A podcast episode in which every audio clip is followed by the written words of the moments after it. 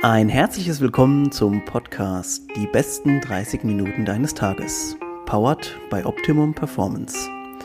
Optimum Performance bietet dir intelligent konzipierte Supplements, die es dir ermöglichen, im Alltag dein Bestes zu geben.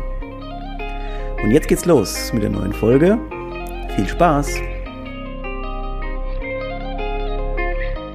Hallo zur neuen Folge. Ähm, es geht wieder los. Ähm, ich freue mich sehr, dass ihr auch eingeschaltet habt. Ähm, heute habe ich jemanden da, den ich auch schon, also wir kennen uns auch schon ein ganz, schöne, ganz schönes Weilchen. Äh, und erstmal ein herzliches Hallo, guten Morgen nach Berlin an Alina Weidlich. Moini! Danke, Moin. dass ich hier also, sein darf. Heute ist irgendwie auch schon ein Heimspiel, muss man sagen, weil ähm, du bist ja offensichtlicherweise Sportlerin, auch Teil des Athletenteams von Optimum Performance. Das heißt also, da ist auf jeden Fall so, dass man sich schon länger kennt. Äh, deswegen ist das auf jeden Fall ein super Talk. Und ähm, es gibt natürlich einiges auch über dich zu erfahren, denn ich glaube, so richtig offen krass viel hast du über deine ganzen Sachen, die dich so auszeichnen oder auch dein Leben auszeichnen, noch gar nicht so viel immer gesprochen. Und deswegen bin ich eigentlich ganz, ähm, ganz froh, dass ich das so ein bisschen exklusiv eigentlich hier so ein bisschen präsentieren kann. ähm, ich würde aber sagen, Alina, wir bleiben mal so eins nach dem anderen. Und äh, ja, stell dich einfach mal so ein bisschen vor. Musst auch kein Alter oder sonst irgendwas sagen. Äh, das sage ich immer übrigens bei jedem. Ja gut, es geht, glaube ich, noch. Nein. Also hi, ich bin Alina, ich bin 25 plus, mhm. sage ich mal einfach so. Ja, das ist gut. Ich komme ursprünglich aus Berlin und ich bin Crossfitterin ähm, aus Leidenschaft und mittlerweile auch fast Vollzeit. Ich arbeite noch ein bisschen nebenbei in einer Social-Media-Agentur, ähm, um meinen Lebensunterhalt zum Teil auch mitzufinanzieren. Und ja. ja, der Rest der Energie geht komplett in den Sport. Geil. Also ich glaube, das ist so. Mittlerweile vier Jahren. Ich, ich glaube, das ist auch mittlerweile so ein bisschen der, vielleicht der optimale Fall. Viele Leute, die zuhören, haben vielleicht auch selber den Wunsch, irgendwann mal so gut zu werden, dass man eben sowas machen kann. Jetzt sind wir ja leider ähm, im Thema CrossFit, bist du ja funktionelle Fitness äh, viel unterwegs. Jetzt sind wir vielleicht in Deutschland noch nicht ganz an dem Punkt angelangt, wo wir sagen können, ja krass, wir haben man kann einfach sich entscheiden, ich werde Profi, es gibt so und so viele äh, Firmen, die da mitziehen und so weiter. Das ist natürlich alles äh, hier noch ein bisschen anders als in den USA. Aber ich glaube, wenn man das einigermaßen schlau anstellt, äh, kann man das natürlich auch sein Leben vielleicht da, mit darum so ein bisschen ähm, quasi gestalten. Ähm, ja, ähm, erzähl mal so ein bisschen, Alina, wie ähm, sportlich gesehen, weil mich interessiert, äh, oder ich weiß es nämlich auch nicht von dir, wie kamst du zu, zu CrossFit an sich? Wie, wie hat dich das so getriggert? Hast du als Kind, Jugendliche schon anderen Sport gemacht? Um, ähm, ich habe eigentlich immer Sport gemacht. Ich kann mich nicht mehr daran erinnern, dass ich mal nur auf dem Sofa gesessen hätte. Also ich durfte alles ausprobieren, was ich wollte. Mhm. Ja, von Leichtathletik über Schwimmen, über Klettern, Tanzen, Reiten, egal was ich machen wollte. Ich habe Karate gemacht, Volleyball, da war ich genau zweimal, nein, zwei Monate, glaube ich. ähm, also ich durfte mich da komplett ausprobieren und habe aber nie den einen Sport gefunden, der mich wirklich ausgemacht hat. Mhm. Ähm, ich war am Ende dann sehr viel laufen und schwimmen. Und ja. da habe ich Rad noch dazu genommen, dann war es Triathlon. Mhm. und ja, bin aber auch immer länger gelaufen und wurde immer dünner und dünner und äh, die Strecken wurden immer länger und Krass. länger. und ich habe damals in Kiel gewohnt am Nordostseekanal. Dann äh, bin ich einfach zwei Stunden in die eine Richtung gelaufen und zwei Stunden wieder zurück. Musste ja dann. Ne? Mhm. Und dann kam mein Bruder und sagte, pff, also er Sportwissenschaftler, und sagte, Alina, ich glaube, du musst mal einen anderen Sport machen. Es ist da bald nichts mehr übrig von mhm. dir. Da wog ich dann noch so 41 Kilo auf äh, 1,60. Und ich war sehr, sehr schnell. Also da mhm. bin ich auch manchmal noch traurig. Bin damals, keine Ahnung, die 10 Kilometer in 37 Minuten gelaufen. Davon träume ich heute. Das passiert nicht mehr mit 20 Kilo mehr. Aber ähm, der hat gesagt, ich kenne da, kenn da jemanden, mit dem studiere ich. Das ist der Hendrik Senf. Der ist echt fit. Oh Gott, geil, ja. Mhm. Also Hendrik, ähm, ja, damals schon CrossFit Aorta auch, auch immer noch. Und die haben halt zusammen studiert und er sagt, der kann irgendwie alles. Der kann auch mhm. irgendwie nichts, aber auch von allem etwas. Der ist echt fit. Mhm. Musst du mal probieren. So. Also gehst mal, gehst mal einfach in die Box und schaust dir das an. Ich sage, wo gehe ich hin? in eine Box? Was für eine Box? Oder wie? Auch eine Box? Wie? Nee, nee, das heißt Box, das mhm. ist die Trainingshalle. Mhm. Naja, nämlich damals das erste Mal bei CrossFit Kiel ähm, in den Keller gegangen Und ähm, da war in dem Moment dann keiner. Ich dachte, warum ist hier denn niemand? Hat halt nur Fitnessstudio. Ich war natürlich immer ein bisschen pumpen, so, mhm. ähm, so Accessory-Kram. Ähm, ja, da war nur der Inhaber da, der David. Dann sagte ja, ja, nee, bei uns sind das so Kurse, so Classes. Ich sag, ach, und die sind jetzt gerade nicht. Nee, nee, hast du auch Glück, dass ich gerade da bin. Aber komm mal heute Abend nochmal vorbei. So, kam abends wieder rein und die hatten, äh, das war Cindy, haben gerade Workout gemacht. Ich habe ich stand wirklich mit offenem Mund in der Tür und habe gedacht, das sind die fittesten Menschen, die ich je in meinem Leben gesehen habe. oh Gott, gehe ich oder bleib? Wieso haben die eigentlich kein T-Shirt an? Mhm. Ist das ein Sixpack? Ich glaube, das ist das erste Mal in meinem Leben so live bei zehn Männern gleichzeitig gesehen. Mhm. Heute schockt mich das nicht mehr, aber damals mhm. war es krass. Und dann war mein erstes Workout Cindy und ich konnte weder ein Pull-Up, noch ein Push-Up, noch ein Air Squat mein Backsquat waren, ich glaube, 30 Kilo, mein äh, Push Press 17 und mein Deadlift, ich glaube, 45 Kilo. Da habe ich angefangen, das war jetzt vor vier Jahren. Und Krass, ey. Ja, dann habe ich, äh, es hat mich nicht mehr losgelassen. ja. Es war irre. Es war kurz bevor ich äh, damals krank geworden bin. Da hat es mir schon wahnsinnig viel Spaß gemacht. Und ähm, als ich krank geworden bin, habe ich gesagt, okay, jetzt äh, Full Send ähm, da hat der Sport eine maßgebliche Rolle bei gespielt, aber dazu vielleicht später mehr. Ja. Und ähm, ja, deswegen war ich dann so dedicated, war ich so drin und dann, ja, go with the flow. Mega. Heute also, äh, mache ich CrossFit ja fast Vollzeit und mache Gewichtheben in der Bundesliga und lebt das. es ist irgendwie so krass, weil ich muss, ich habe wieder diesen, diesen Moment, wo man manchmal mit Leuten über, über CrossFit und funktionelle Fitness und es sind ja, oh, das mag ja vielleicht dann doch der ein oder andere manchmal hier noch dabei sein, der sagt so, hey krass, habe ich schon mal gehört, aber ich habe gar keine Vorstellung. So, man muss sich einfach vorstellen, in dem Moment, als du vor ein paar Jahren da reingesteppt bist, da waren das halt wahrscheinlich irgendwelche random Leute, die ein paar Mal in der Woche in die Class kommen, ultra fit waren und irgendwie im Prinzip hat sich bis heute auch nichts geändert, denn du gehst jetzt manchmal in die Box irgendwo rein, in irgendeine in Deutschland und das sind einfach irgendwelche Hobbyleute, die wirklich richtig, richtig gut sind, also die richtig, richtig fit.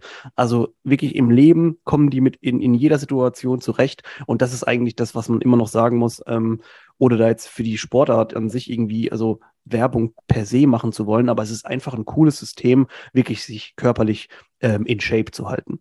Und äh, ja, krass, dass du da auch so reinge, reingeschlittert bist. Und ich würde auch noch ergänzen, was die meisten fasziniert, ist, glaube ich, dass sie Dinge können oder mhm. lernen, mhm. Von denen sie nie gedacht hätten, dass sie das eines Tages mal machen würden. Mhm. Sei es mal für einen Erwachsenen noch einen Handstand zu lernen. Ich meine, man geht ja nicht als Erwachsener in einen Turmverein und sagt, ich würde gerne Handstand lernen. So, entweder kannst du es halt von früher oder kannst du es halt nicht. So, aber CrossFit oder funktionale Fitness bringt dich halt in die Situation, dass du das lernen kannst und dass da Leute sind, die dir das wirklich noch mit 40 beibringen ja. oder mit 50. Und das finde ich halt so cool, wenn, wenn du dann das erste Mal in deinem Handstand stehst. Also was da für Glücksgefühle bei den Leuten ja. hochkommen, die sind so stark, das kann ja auch dauern, ja, aber diese Überwindung, dich dann da an die Wand zu stellen und Kopf über und du hast das vielleicht noch nie gemacht. Ja, das ist wie manche, die noch nicht schwimmen können. Das so. ist so. Und ich, ich spreche aus Erfahrung, denn ich war 30, als ich den Handstand gelernt habe und habe mich in der Uni glücklicherweise immer beim Sportstudium Sachen so drum gedrückt, dass ich Turnen nicht machen musste, weil ich alles andere gemacht hatte. Und dann am Ende, ein paar Jahre später, denke ich mir so, wie krass eigentlich das so, oder was für eine Ironie, dass du dir jetzt selbst einen Handstand beibringst und dich vorher übers, ums Turnen herum gedrückt hast. Krass. Und dann, ja, geiles Gefühl, aber ja. Ja. Krass. Ja, das ist, ähm, und, und ich glaube, die Sachen zu lernen, wie du es eben schon gesagt hast, ähm, die, oder neue Sachen zu lernen und Sachen zu können auf einmal, ist natürlich das, was dich auch motivatorisch weiterbringt, auch im Leben an sich, weil du stehst auf einmal auf und denkst dir, ey, wenn ich gestern einen Handstand gelernt habe, äh, keine Ahnung, was heute kommen soll, was ich dann vielleicht doch nicht noch hinkriegen, ne? was ich nicht so gedacht habe, was ich dann vielleicht vorher doch nicht schaffe. Äh, deswegen ja. richtig geile, äh, geile Sache. Finde ich aber auch, das habe ich in meiner Zeit als CrossFit-Coach sehr intensiv erlebt, wie sich Menschen verändern, wenn sie mit der Fitness beginnen. Die kommen relativ schüchtern in so eine Box. Ja, ich wollte mal gucken. Ich meine, ich kam ja selber so da rein. Hallo, ich würde gerne Sport machen. Ich dachte, ich wäre fit. Ach, Fahrradfahren, das ist Soldberg. Ach, das kann ich. Und dann setzen sie sich einmal drauf, nee, geht doch nicht. Ich stelle mir gerade vor, wie jeder. du mit deinen 40, also ich meine, gut, 41 Kilo ist natürlich echt auch schon heftig, aber äh, egal als leichte Person, wir wissen es alle, ist, ist Assault Bike so das Schlimmste, was passieren kann. Na, es fährt mit dir, nicht mit ja. ja, das ist halt. Ein bisschen habe ich manchmal auch noch das Gefühl, weil ich halt immer noch klein bin ja, und auch nicht so viel Masse mitbringe, aber ja, die Leute verändern sich die werden mutiger, die werden ja. offener, das Körperbild verändert sich, sie selbst, die stehen anders, die ganze Präsenz beginnt zu wachsen. Also mit den Muskeln ja, beginnt man halt auch, sich anders hinzustellen, ähm, anders Stimmt, ja. mit Menschen zu kommunizieren. Oft sehe ich, dass Beziehungen sogar in die Brüche gehen, weil sich die Leute so sehr verändern. Das stimmt auch. Oder ja. sie kommen zusammen zum CrossFit und verändern sich gemeinsam. Mhm. Und das, also gerade bei Frauen ändert sich das Frauenbild, die Ideale, Schönheitsideale oft. Also es ist sehr spannend, was so außenrum passiert, ähm, mental, wenn man mit diesem Sport beginnt. Und trotzdem, und ist eigentlich dort, und trotzdem müssen wir noch so Klammer auf, Klammer zu, äh, anfügen, so sind wir trotzdem in der krassen Bubble unterwegs. Und manchmal ja. Leute, äh, haben Leute davon einfach trotzdem noch nie was gehört. Ähm, aber ja, gut, wir bewegen uns da natürlich dann trotzdem in unserer eigenen Blase. Okay, spulen wir kurz zurück auf die, du hast angefangen mit CrossFit und dann musst du ja irgendwie das relativ schnell gut funktioniert haben, oder? Hm, gar nicht mal so sehr, würde ich sagen. Ähm, ich, hatte mich, ich habe mich geweigert zuzunehmen. Das hat auch den Progress etwas verlangsamt. mhm. ähm, aber dann, also ich würde sagen, mich hat es halt einfach gecatcht. Ich habe eine breite Grundlage mitgebracht, aber keine spezifische in irgendeiner Form. Also ich sehe doch, dass Leute sehr schnell vorankommen, wenn sie zum Beispiel aus dem Turnen kommen oder wenn sie aus dem Ausdauersport kommen und da zum Beispiel aus dem Rudern. Flixi kommt ja aus dem Rudern, ne? Stimmt, der, ja. das ist sein, das ist sein Home, mhm. seine Homebase. So. Mhm. Ähm, ich kam aus keinem der Sportarten, auch nicht aus dem Gewichtheben. Ich hatte noch nie eine Langhantel in der Hand. Also ich musste mir da doch die Spezifik sehr breit leider auch erarbeiten. Es gab keinen Bereich, den ich konnte. Aber das hat auch den Reiz ausgemacht, weil ich gesagt habe, okay, dann übe ich halt so lange, bis es geht. Ja. So, und dann äh, ist es halt so. Ich fange jetzt genau hier an und wenn ich nicht beginne, dann wird es auch nicht besser. Und ja, da bin ich halt einfach hingegangen und ich wollte die Sachen können. Und es war jetzt auch nicht, dass ich nach einem Monat einen Klimmzug hatte. Hat schon ein halbes Jahr gedauert. Aber ich hatte sehr gute Trainer, die mir eine sehr gute Basis mitgegeben haben. Und auf der Basis, es hat alles sehr lang gedauert, aber dann wurde es immer schneller. Also es wurde mit dem Prozess halt, weil die Basis wirklich stand für alle Domänen, die wir so bedienen, ja. ähm, wurde es dann exponentiell nach hinten raus erst schneller. Aber am Anfang hat, glaube ich, niemand gedacht, dass ich mal irgendwie gut werden könnte. Mhm. Ja, es ist interessant, weil es gibt ja dann, also die meisten, die dann beim CrossFit irgendwann landen, haben ja schon irgendeine Art, manchmal auch sportliche, also Vorerfahrung sowieso, aber vielleicht manchmal sportliches Steckenpferd oder sowas. Es gibt, wie gesagt, die Leute, die dann richtig gut rudern, die Leute, die vielleicht richtig gut laufen, weil die halt ne, früher krasse Läufer waren. Ich glaube, da hast du dann vielleicht dann doch äh, rein technikmäßig gesehen vielleicht einen ganz guten äh, oder einen kleineren Vorteil gehabt, weil man es einfach schon so oft gemacht hat, weil der Bewegungsablauf, ja. wobei ich letztens gesehen habe, dass ihr auch gerade am Bewegungsablauf nochmal gearbeitet habt. Ähm, äh, das sah übrigens sehr interessant aus. Äh, vielleicht haben wir da nochmal später kurz Zeit, äh, drauf, drauf einzugehen. Ja, ähm, und wann, wann würdest du sagen, wann hat so ein bisschen Klick gemacht? Oder hat sich das vielleicht sogar überschnitten mit dem, was du vorhin schon mal angesprochen hast, dass du bist ja irgendwann in der Zeit äh, auch noch krank geworden. Ähm, vielleicht versuchen wir das jetzt so ein bisschen einzuordnen, ähm, wann da so ein bisschen die, der Pfeil nach oben gezeigt hat, mhm. rein leistungstechnisch. Mhm. Also ich war schon sehr dedicated schon von Anfang an. Das hat mhm. total viel Spaß gemacht. Ähm, und ich wollte es halt auch können, weil ich so schlecht war, vor allem im Gewichtheben, dass ich gesagt mhm. habe, das, das, kann, das kann nicht sein. Also, ja. Ich lernen irgendwie, bin ich in den Verein gegangen und habe wirklich viel trainiert und ähm, es war alles gut am Wachsen, alles gut am Werden. Und ähm, so nach einem halben Jahr war ich dann auch wirklich schon, ja, da war ich schon gut dabei. Und die, die ersten Skills kamen, ähm, Pull-ups waren da, ähm, die Mobilität war besser. Also mein, mein Squat war, glaube ich, um 50, 60 Kilo schwerer als am Anfang. Also das ging relativ flott. So, davon kann ich heute träumen, das ja. nicht mehr so schnell. ähm, und dann, ähm, ja, war das an Karfreitag 2018. Da, also mir ging schon wochenlang nicht so gut. Ich hatte viele große Blauflecken, also richtig, ähm, ja, man kann es ja jetzt nicht sehen, aber ähm, ja, schon den halben Oberschenkel groß, ne, wo ich immer dachte, das kommt vielleicht vom Hang Clean.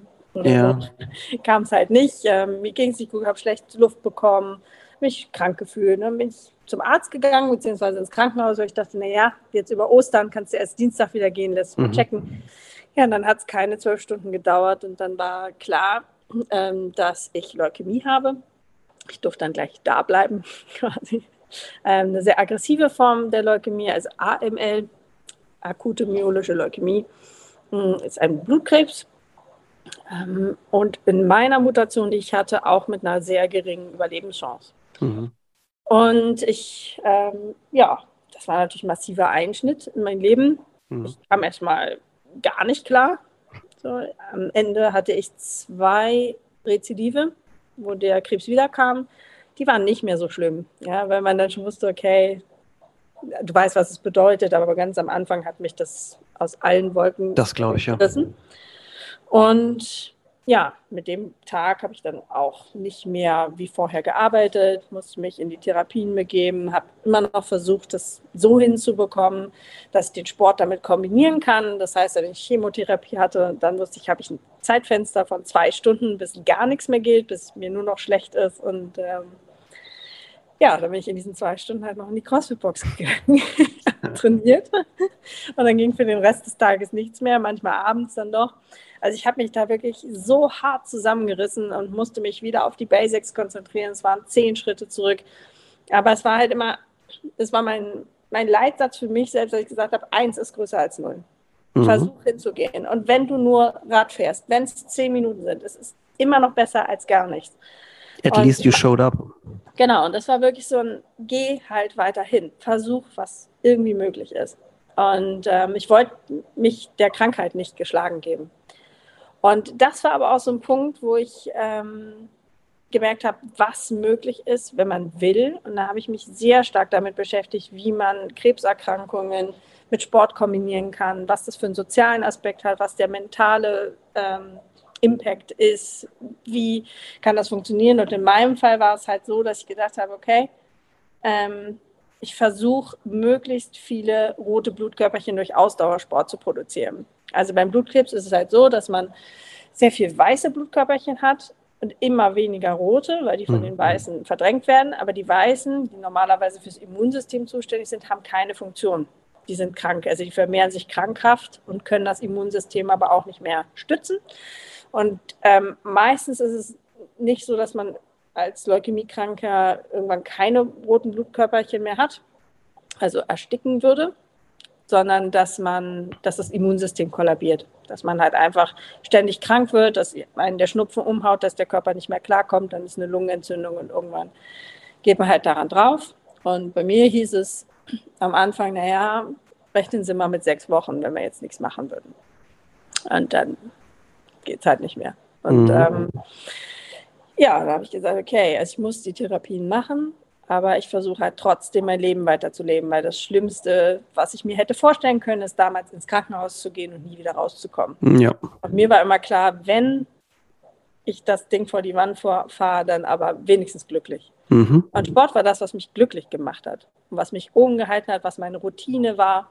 Ähm, das hätte vielleicht auch was anderes sein können, aber in dem Fall war es halt sogar noch förderlich für meine Gesundheit. Ich habe mich da mal sehr stark am, also am Rand des Möglichen, glaube ich. Limit.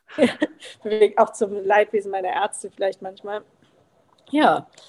Und dann ähm, musste ich nach einem Jahr doch eine Standzeittransplantation machen, weil ich sonst nicht überlebt hätte. Und ja, das, hat, das war dann der ganz große Einschnitt. Zwischendurch ging es mal ganz gut. Ich hatte einen tollen Gewichthebeverein, der mir das Training alleine ermöglicht hat. Mhm. Ich habe damals immer schon eine Maske getragen, auch ähm, um mich nicht anzustecken, weil ja. mein Immunsystem so empfindlich war. Und ja, aber dann musste die Transplantation her. Da musste ich wirklich in Isolation, weil man quasi einmal resettet wird. Es funktioniert so, man findet hoffentlich, wenn man sehr viel Glück hat, und da möchte ich auch nochmal darum bitten, dass ganz viele Menschen sich registrieren lassen bei der DKMS, mhm. weil man nämlich ganz schwer nur einen Spender findet. Ähm, die Wahrscheinlichkeit ist in der Familie fast am höchsten, aber wenn man niemanden in der Familie hat, der als Spender in Frage kommt oder weil man vielleicht auch gar keine Familie hat oder mhm. ein Kind, dann ähm, wird es richtig schwierig. Und dann versuchst du deinen genetischen Zwilling zu finden und der ist dann hoffentlich registriert. und dann ähm, muss derjenige einwilligen, dass er meistens zu 80 Prozent, das ist einfach eine Blutspende. Ähm, das machen würde, da kriegt man dann ein Mittel, womit die Stammzellen sich noch vermehren im Blut und dann ähm, ja, muss derjenige sagen, ist okay, ja. so, ich, ich mache das und dann wird bei dem Erkrankten die Konsolidierungstherapie eingeleitet. Das heißt, also er geht dann keinen Weg mehr zurück. Der Spender muss sagen, er ist dabei, weil sonst stirbt nämlich derjenige, der die Spende bekommt. Dann wird dein ganzes Immunsystem platt gemacht mit einer sehr aggressiven Chemotherapie, sodass du Krass. kein Immunsystem mehr hast. Du bist dann alleine, auch im Krankenhaus, in einem Raum. So. Also währenddessen hat meine Familie die ganze Wohnung ausgeräumt, keine Teppiche mehr, keinen Vorhang, nichts Verstaubtes. Du kannst ähm, keinen Müll mehr selber rausbringen. Ähm, du darfst ein Jahr lang nicht reisen. Ähm, also gehen viele Einschränkungen mit einher, ja. die darauf folgen. Währenddessen bist du im Krankenhaus, kriegst deine Konsolidierungstherapie und dann die Stammzelltransplantation. Und das, was halt dann passiert, ist, dass du das Immunsystem deines Spenders übernimmst. Du änderst auch die Blutgruppe, so in meinem Krass. Fall. Ähm, also man versucht halt, weil ja jede Zelle deines Körpers erkrankt ist, jede Zelle zu töten. Die sterben mhm. so nach und nach ab und währenddessen wächst das neue Immunsystem heran. So, und ähm, ja, das ist eine ganz irre Erfahrung, aber vor allem halt auch in dem Sinne einschneidend, weil du nichts mehr machen kannst. Und bei mir mhm. hat das nicht, nicht, so optimal funktioniert, sodass ich, als ähm, das Ganze durch war, ähm, auch das Laufen wieder lernen musste. Bewegungsabläufe waren nicht mehr gespeichert. Ich konnte auf einmal keinen Handstand mehr oder Handstand Walk mehr oder kein Muscle-Up mehr oder das war alles weg. So, mein Nervensystem hat das nicht verkraftet, aber auch mein gesamtes körperliches System, die Muskeln waren natürlich weg. Ähm, vom Tonus natürlich ganz zu schweigen, wenn man sechs Wochen halt gelegen hat. Ja. Und klar, die Stammzellen wachsen dann an. Und ähm, wenn man nebenbei trainiert, dann können daraus auch Muskeln werden. Aber an sich fängst du halt zwei Kilometer eher oder 20 Kilometer vor der Startlinie nochmal an. Ja. Man muss halt erst alles aufbauen. Und das mhm. Jahr danach ist halt so, ganz am Anfang darfst du halt nichts Ungekochtes essen. Nur essen, essen was ich glaube, 20 Minuten gekocht wurde und maximal 10 Minuten alt ist. Sobald es länger als 10 Minuten steht, muss halt weggeschmissen werden. Nur abgekochte Sachen, du darfst den Boden nicht berühren, du kannst ähm, keinen Müll rausbringen, nicht in den Keller gehen, weil die Schimmelgefahr zu hoch ist. Du kannst keine öffentlichen Verkehrsmittel fahren. Du bist auf so viel Hilfe angewiesen und äh, man kann sich ungefähr vorstellen, wie dann mein Training im Gym aussah. Ja. Ich habe erstmal 45 Minuten alles desinfiziert, was ich benutzt habe, um dann äh, fünf Minuten Workout zu machen, ähm, was natürlich furchtbar anstrengend war und wo ich echt gedacht habe, so, pff, boah, das wird nie wieder was. Das mhm. ist jetzt exakt genau drei Jahre her. Genau, von da komme ich. Und dann ähm, habe ich mich langsam wieder aufgerappelt und weitergemacht und ähm, bin einfach jeden Tag hingegangen und habe meine Skills wieder gelernt. Ich habe ein Jahr gebraucht, bis ich meinen Hand Handstand wieder konnte, beziehungsweise Handstand-Walk. Ein Jahr hat es gedauert. Alle haben gesagt, ja, es kommt wieder, es kommt wieder. Ja, aber nicht so schnell, wie man gerne wollte. Mhm. Äh, das ist auch immer noch eine große Challenge für mich. Und wenn es auf Wettkämpfen klappt und meine Nerven das auch halten, weil das ist auch, auch so eine Sache ja, vom Nervensystem, wie stabil ist das schon, dann ist das für mich immer richtig gut. Und äh, ja, dann habe ich einfach weiter trainiert und weiter gemacht. Und ich kann sagen, der Sport hat mir das Leben gerettet. Heute bin ich gesund und äh, bleibt das hoffentlich auch. Und, Wahnsinn, also das ist, ja. ich finde, ich finde das so krass, nochmal die ganze Story irgendwie zu hören und auch zu, ey, zu realisieren quasi, dass, dass der Körper da im Prinzip so wie so eine Art Betriebssystem einfach komplett platt gemacht wurde, neu draufgespielt wurde und das aber auch irgendwie dann angenommen wird. Ich meine, das ist eben kein Betriebssystem, das irgendwo physisch als Software draufgespielt wird, sondern dein Körper muss ja auch quasi eins werden mit, mit allem. Heftig, aber, aber, aber auch schön zu sehen. Also ich kenne einen Leukämiefall, der ist aber 20, 25 Jahre her, bei dem es solche Möglichkeiten vermutlich noch nicht gab. Ähm, da war einfach da war klar, dass, äh, dass man da gar nichts mehr machen kann. Das ist schön, dass wir uns dann natürlich weiterentwickelt haben, auch medizinisch gesehen. Ähm, was mich jetzt interessieren würde, bist du manchmal täglich oder tagtäglich jetzt noch so, dass du an, an, auf manche Sachen quasi drauf achtest, weil das noch so in deinem System drin ist von früher, dass du quasi aufpassen musst hier und da? Es war sehr interessant, als Corona kam, weil ja. auf einmal alle eine Maske getragen haben. Nicht mehr komisch war. das war ein ganz irrer Moment für mich. Mhm. Und ich würde schon sagen, ähm, dass ein paar Sachen hängen geblieben sind. Also gerade was Hygieneaspekte sind. Ich glaube, das geht auch einfach nicht mehr weg. Ja, ja. Ähm, gerade was Tiere betrifft. Ähm, ich hätte sehr gerne einen Hund, mhm. traue mich aber noch nicht, weil ähm. Kinder und Tiere haben ihre Händchen und Pfötchen überall. das kann ich bestätigen. Ja, also da bin ich auch immer echt noch so ein bisschen vorsichtig oder Sachen müssen definitiv in meinen Kühlschrank, Meal Prep, das kann ich nicht draußen stehen lassen. Also ja. sind einfach, glaube ich, so Verhaltensweisen, die sich geändert haben. Ansonsten, mhm. ja, ich trage trotzdem eine Maske immer noch, aber wegen Corona im Supermarkt und so. Aber ja, ja der Rest, ähm, würde ich sagen, ist mittlerweile wieder stabil und normal. Ähm, was erstaunlich ist, und da sieht man vielleicht auch, was so Fitness mit dem Körper machen kann allgemein. Und da glaube ich auch ganz fest dran, dass das nicht eine Grundvoraussetzung ist, dass man dafür schwer krank sein muss, sondern dass es auch generell gilt und wahrscheinlich ähm, eher noch in einem vereinfachten Maße, wie schnell man regeneriert, wie fit man wird, wie belastbar das Immunsystem auch sein kann, wenn man es herausfordert. Und mit Sport fordert man es in verschiedenen Weisen natürlich. Und ähm, normalerweise, sagen wir so, fünf Jahre dauert es, drei bis fünf, bis der Körper wieder halbwegs fit ist, bis du wieder anfangen kannst, normal Sport zu machen, bis du belastbar bist. Ich würde sagen, also das, was ich heute Das hast du geschlagen, mache, ja. Äh, also ich habe halt schon eine, ich war nach der Standzeittransplantation, die war im August 2019, war ich im November, 100 Tage nach der Transplantation, war ich auf dem German Throwdown. Das ist okay. Und das war halt ein bisschen witzig, weil ich mit einem ähm, Hämatologen dort war von der Charité im Team. Und äh, wir haben zusammen die Workouts gemacht und ich hatte quasi meinen Arzt dabei. Also irgendwas Unter ärztlicher Aufsicht sich zerstört. Ähm. Genau, also nach 100 Tagen hieß es, ja, da darfst du wieder reisen. Und ich bin genau am 100. Tag ähm, in einem Auto eben mit. Äh, du bist da wirklich bescheuert. Wie, also es ist wirklich unglaublich. Also, ja, aber toll.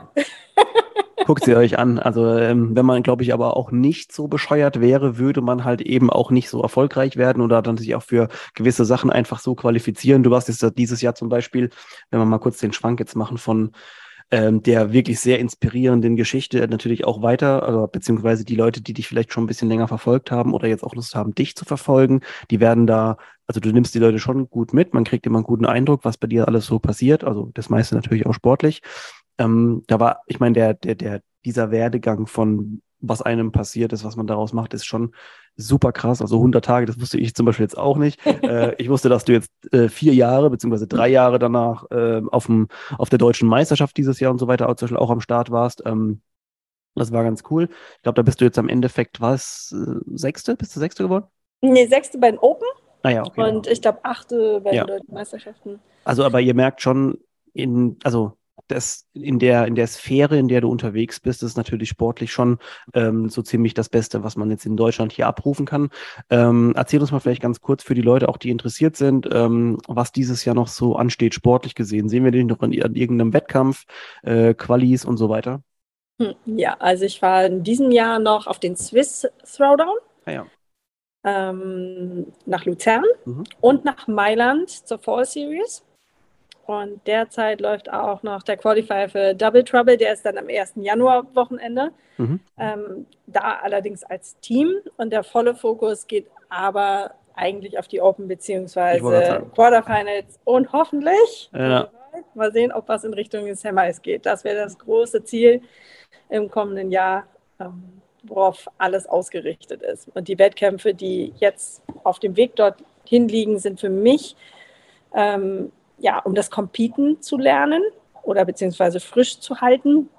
Denn ähm, mein Trainer, das ist der Dominik Giesen, der sagt immer, ja, es ist ein Skill, dass man competen kann. Und deswegen ja. trete ich halt auch im Gewichtheben an, hebe da für die Athletenschmiede Kiel in der Bundesliga, ähm, damit ich so viel Erfahrung auf dem Wettkampffloor, positiv oder negativ, sei erstmal dahingestellt, sammeln kann wie möglich, um dann ready zu sein, wenn es nächstes Jahr richtig losgeht. Also ich, ähm, ich hoffe, ihr seid genauso hyped wie ich gerade. Ich, ich, ich würde am liebsten vorspulen, äh, dass jetzt die Open Season und so weiter, ähm, also die CrossFit Open Season beginnt, weil das ist ja so ein bisschen der, der Start äh, der, der neuen Saison quasi auch immer. Ähm, ja, müsst ihr euch so vorstellen, quasi, es wär, ähm, die Open machen in Deutschland keine Ahnung, wie viele 10.000 Leute. Dann kommen, glaube ich, beim Quarterfinal sind es 50 Leute, die weiterkommen. Mm, die besten 10% Europas. Ja, genau, okay, die besten Also 10%. kann man mal nicht so sagen. Ja. Ich würde mal schätzen, vielleicht so 300, 400. Genau. Ins Quarterfinal und dann ins Halbfinale kommen nochmal, was weiß ich, ja, da, davon dann wieder der, der beste Teil. Und ähm, ja, dann quasi äh, kann man sich dann auch später auf verschiedenen Wegen, aber zum Beispiel auch über das für die CrossFit Games äh, qualifizieren, wo dieses Jahr ja auch ein Deutscher mit Moritz Fiebig äh, für uns dabei war. Und äh, ja, super spannend auf jeden Fall. Ähm, wir haben uns vorhin auch schon mal im Vorgespräch kurz drüber unterhalten, die wie das ganze System weiterläuft oder die Professionalisierung, das merken wir jetzt langsam. Ähm, diese Sportart ist auf jeden Fall super am Kommen, weil die ist erstens mal auch sehr, sehr gut konsumierbar, denn es sind halt auch immer relativ kurze Einheiten, die man halt sich super angucken kann. Ähm, von daher, also ich denke, dass das auf jeden Fall noch super spannend wird. Äh, wenn ihr jetzt noch nicht mal da reingeschaut habt, dann äh, wäre es auf jeden Fall Zeit, mal äh, bei Alina zum Beispiel reinzuschauen. Die postet nämlich immer sehr viel Trainingscontent äh, und auch dann Wettkampfcontent. Also da könnt ihr auf jeden Fall sportlich gesehen schon ziemlich einen genauen Eindruck bekommen, worum es bei der Sportart geht. So, ähm, ja, wir sind durch, Alina. Wir sind über der Zeit sogar schon. Verdammt. Ähm, oh, das tut mir leid.